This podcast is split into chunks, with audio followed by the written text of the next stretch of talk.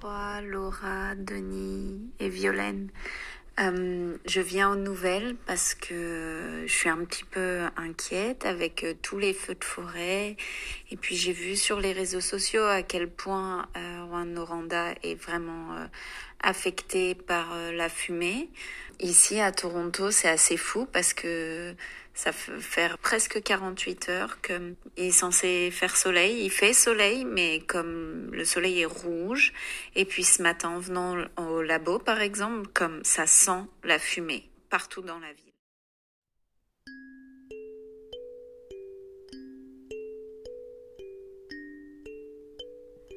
Cartographie éphémère, expérience sonore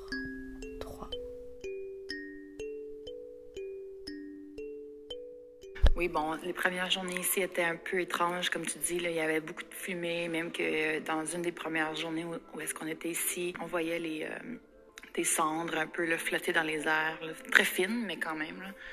Mais aujourd'hui, c'est quand même, ça s'est beaucoup amélioré. Les ciels sont plus clairs, on peut voir on peut voir au loin, le ciel est bleu, donc euh, ça nous rassure beaucoup. Euh, parce que les feux sont à Val d'Or, qui est à peu près une heure et quart de route d'ici. En fait, les feux sont à l'est de Val d'Or, donc encore un peu plus loin. On n'est pas très près, très près, mais c'est certain que la fumée, euh, la fumée se rend jusqu'ici. Je pense que certains quartiers de Val d'Or ont, évacué euh, il y a quelques jours. Je ne sais pas s'ils sont maintenant euh, de retour dans, les quartiers. Ici à Rouen-Noranda, il n'y a pas eu d'évacuation. C'était plutôt. On suggérait un couvre-feu à cause de rester à l'intérieur, de fermer les fenêtres, ces choses-là. En juin 2023, et malgré les incendies nombreux au Québec, Laura Demer, membre du labo, et Denis Taman-Bradette vont à Rouen-Noranda, ville où vit Violaine Lafortune. La seconde partie de la résidence se fait au centre d'artistes L'Écart. m'amène à porter une réflexion sur la question de l'éphémère. Plusieurs de tes questions portaient là-dessus, Ophélie. C'est intéressant ici parce que c'est un ancien quartier industriel, fait que c'est sûr que tout est en changement. Je suis passée tantôt devant euh, une fonderie qui avait été transformée en condo, ce qui m'a fait penser à notre propre propre et pas le bon mot. Notre fonderie à Rouen-Noranda euh, qui fait malheureusement les manchettes euh, par les temps qui courent parce qu'elle pollue et empoisonne la population euh, avec l'approbation des institutions, des gouvernements. C'est comme d'une très, très grande tristesse.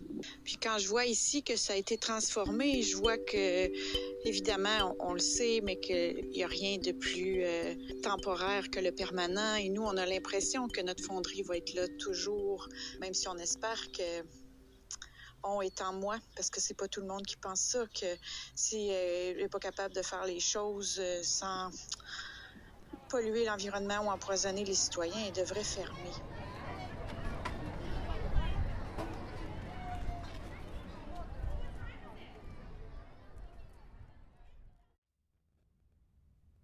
Donc, pour première question qui porte sur la cartographie éphémère et comment celle-ci rentre dans mon travail, comment, comment ce thème-là me touche dans ma pratique, euh, ben moi, initialement, je, je, pensais que la cartographie avait aucun rapport avec mon travail. Puis finalement, au cours de la résidence, j'ai réalisé, OK, euh, bon, la cartographie, c'est une façon de mieux comprendre notre environnement, euh, l'environnement où on habite, où on cohabite, comment naviguer ces, ces endroits ou les milieux où est-ce qu'on on opère, où, est-ce qu'on se situe. Donc, pour moi, toutes ces questions-là, vraiment, sans nécessairement avoir des cartes euh, vraiment, par exemple, dans le travail de Violaine, il y a vraiment des cartes qui sont euh, visibles. Là, on voit le dessin de la ligne, le tracé des chemins qui se croisent. Moi, vraiment, c'est plus dans l'éphémère, dans le sens que, bon, c'est plutôt mon, travail qui devient euh, la trace, en fait, de, de, mes cheminements à travers Rouen-Noranda. Euh, comment est-ce que je me suis immersée dans cet endroit-là? Je pense qu'initialement, j'avais un peu de réticence à, à, parler de mon travail comme une cartographie, justement parce qu'il n'y a pas nécessairement un, désir d'orienter ou un désir de déposer une vision du monde quoi quelconque. Par exemple, on pense à la cartographie comme étant souvent un objet de, ben, un objet de colonisation, un objet qui sert à à imposer une vision spécifique du territoire, puis à, à marquer des limites, à, à, à, clamer à certains, certains endroits. Moi, dans ma tête, euh, bon, mon travail, c'est vraiment pas ça, mais, mais en même temps, je, je qu'il y a des, des, euh, des choses qui se, qui se rapprochent du territoire, qui se rapprochent d'une façon d'interpréter euh, le, paysage, puis d'essayer de, d'essayer de, concevoir comment est-ce que ce, ce territoire-là peut changer. donc ça, ça m'intéresse certainement. Je dirais que pour moi, la cartographie éphémère est une expression de mes autobiographies vécues dans les géographies de mes cheminements. Et ça, ça inclut aussi mes lieux et, mes, les nœuds communautaires géographiques que j'ai créés.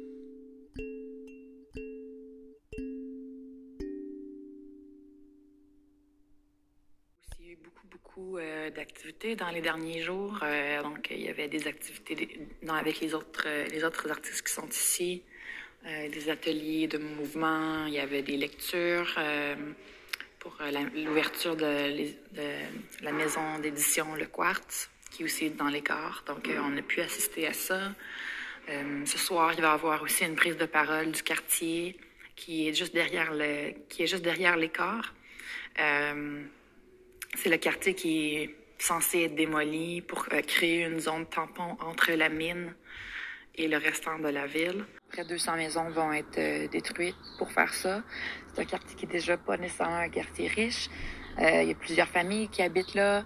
ça fait des années et des années que ces gens-là habitent là. Donc, il y a beaucoup de citoyens et citoyennes qui sont très inquiets, inquiets par la situation.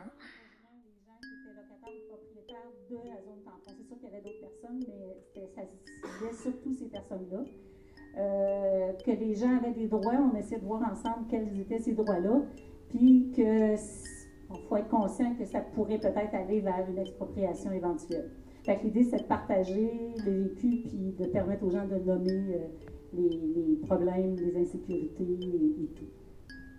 On a aussi travaillé euh, sur des pistes d'autodéfense d'une certaine façon, donc en disant aux gens, ben, il ne faut pas il euh, n'y a pas d'urgence, il ne faut pas décider tout de suite. Il ne faut pas négocier seul dans cette histoire-là. On mettait les gens en garde aussi de ne pas payer des frais d'aucune sorte, euh, de ne pas signer n'importe quoi, genre de, quittance pour dire que si jamais euh, un jour il y a une poursuite, puis qu'on on, se rendait compte qu'il y a des dommages que vous avez ensuite en lien avec les, les rejets, ben, si vous il ne faudrait pas vous faire signer quelque chose aujourd'hui euh, pour dire qu'il n'y a pas de lien, que, jamais vous poursuivrez, etc. C'est des choses qui se sont vues dans d'autres situations. Actuellement, on ne voit pas ça ici, là, on, on avait mis les gens en garde contre ce genre d'affaires-là les propriétaires, euh, on avait aussi une liste de questions, puis eux, ils ont commencé déjà à travailler ensemble pas mal. Et ce soir, ils ont même préparé un guide pour préparer à la rencontre avec le ministère euh, des Affaires municipales, qui rencontre les gens pour aller chercher, des besoins, pour mieux évaluer le type de, ressources d'hébergement qu'on a besoin, le type de loyer, le type de terrain, l'endroit, etc. Ça fait que pour aider, on avait sorti des questions, mais Donc, il y a eu une prise de parole par rapport à ça. Donc, comment est-ce que les gens vont pouvoir se trouver des nouveaux logements qui vont être dans le même, dans la même, euh, dans le même prix? Euh, comment est-ce que les gens vont pouvoir euh, régler leurs problèmes de santé? Comment est-ce qu'on peut tenir la mine responsable de ces choses-là? Comment est-ce qu'on peut influencer ces décisions?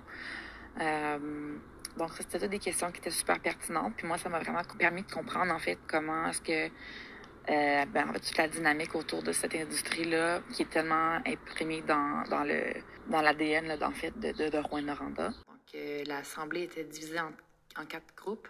Il y avait la table des, euh, locataires qui sont affectés dans la zone tampon, donc dans les maisons qui vont être détruites. Il y avait aussi la table des propriétaires euh, ensuite, il y avait la tablée, en fait, du restant des résidents de, de Rouen-Noranda, les gens euh, concernés euh, par la situation, mais qui ne sont pas touchés nécessairement par les, déménagements ou les, les rezonnages. Puis ensuite, il y avait une quatrième table qui était nous, les rêveurs. Donc, n'importe qui qui s'intéressait à parler de comment utiliser cet espace-là, ce nouvel espace. donc, c'est se réimaginer comment, comment redonner cet espace-là à la communauté, comment faire quelque chose de beau, puis que ce soit pas seulement comme un stationnement je suis vraiment consciente que, que j'ai eu une chance incroyable d'être capable d'assister à ça, puis qu'on s'ouvre à moi, même malgré que je ne sois pas nécessairement de là. D'où initialement un peu mon inconfort parce que je me disais, bon, OK, j'ai envie de me faire une œuvre ou j'ai envie de faire un travail qui parle peut-être de ça. Mais finalement, j'ai décidé de ne pas faire ça parce que je pense que justement, je suis pas assez informée sur la situation, puis c'est pas à moi de faire ça parce que je veux dire, il y a des artistes à Rouen qui sont bien mieux placés pour le faire. Euh, dont justement une des artistes qui était en résidence en même temps que nous, Béatrice Mediavilla, qui faisait euh, des performances, euh, ben, des, ateliers de mouvement à la suite desquels elle faisait aussi des, enregistrements sonores avec des gens qui parlaient justement de la question de la censure, de comment est-ce que la censure vient à bloquer notre corps, puis comment est-ce qu'en en, en, dénouant notre corps, on peut dénouer la pensée, dénouer la parole, puis s'exprimer mieux. Il y a un géologue qui m'a dit récemment, mais vraiment, Violaine, cartographie, c'est jamais éphémère. Une fois que c'est sur la carte, c'est permanent. Mais le truc qui a été comme cartographié est éphémère. Mm-hmm. Fait que, tu sais, là, on pourrait jouer sur les mots. Est-ce que c'est la cartographie de l'éphémère? Mm. ou la cartographie est éphémère? Parce qu'on peut faire une cartographie éphémère. Fait que j'étais comme, je le regardais, je suis comme, wow! Mm. Fait que, tu sais, le terme cartographie éphémère amenait d'autres réflexions. Moi, je, mm-hmm. je joue avec ça dans ma tête. Comme des contradictions aussi. Ben, oui. Ouais. Puis tant mieux sais, euh, tant mieux.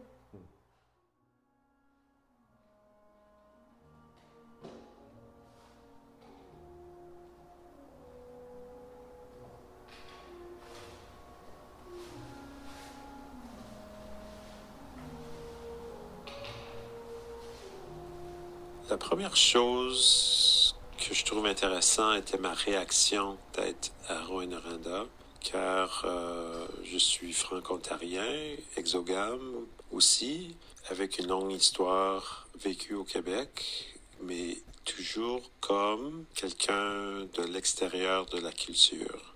Et j'étais là pour 25 jours en tout.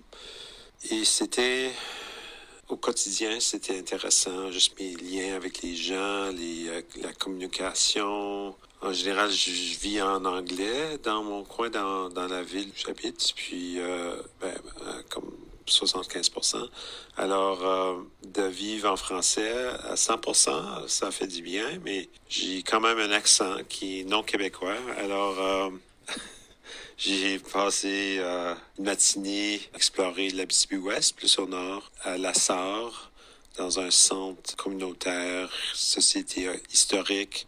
Puis je voulais plus d'informations. Puis la personne m'a demandé si je lisais le français.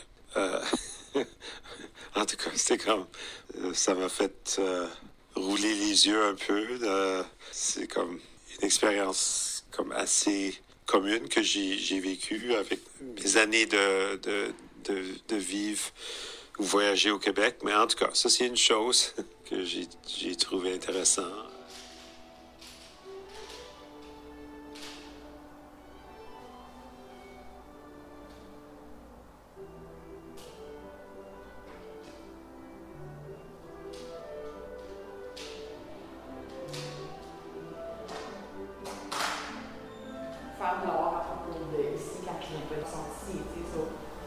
intéressant.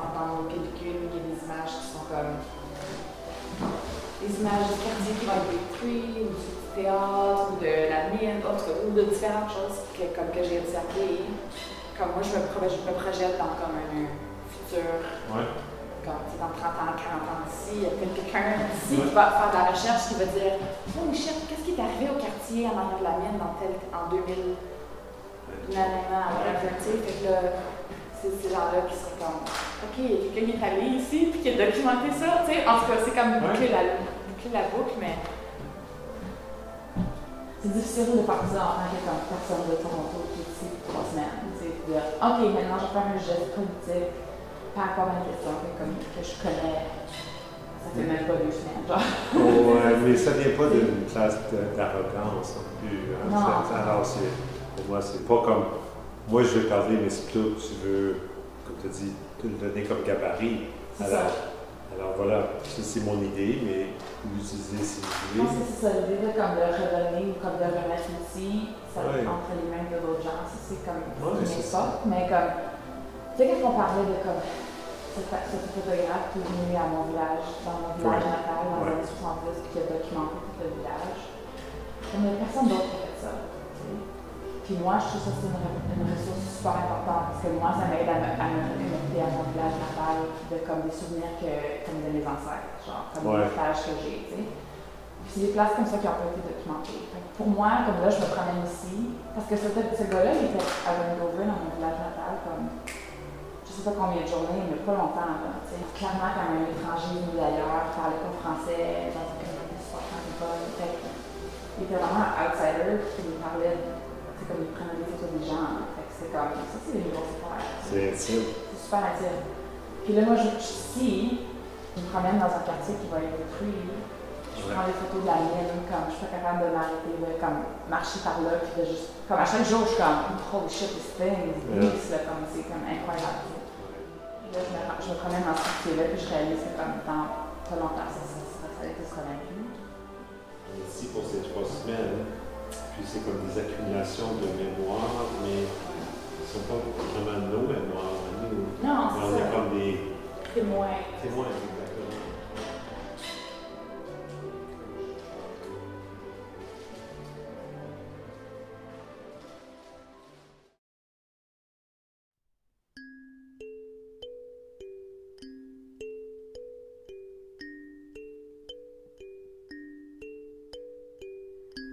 exactement. éphémère, expérience sonore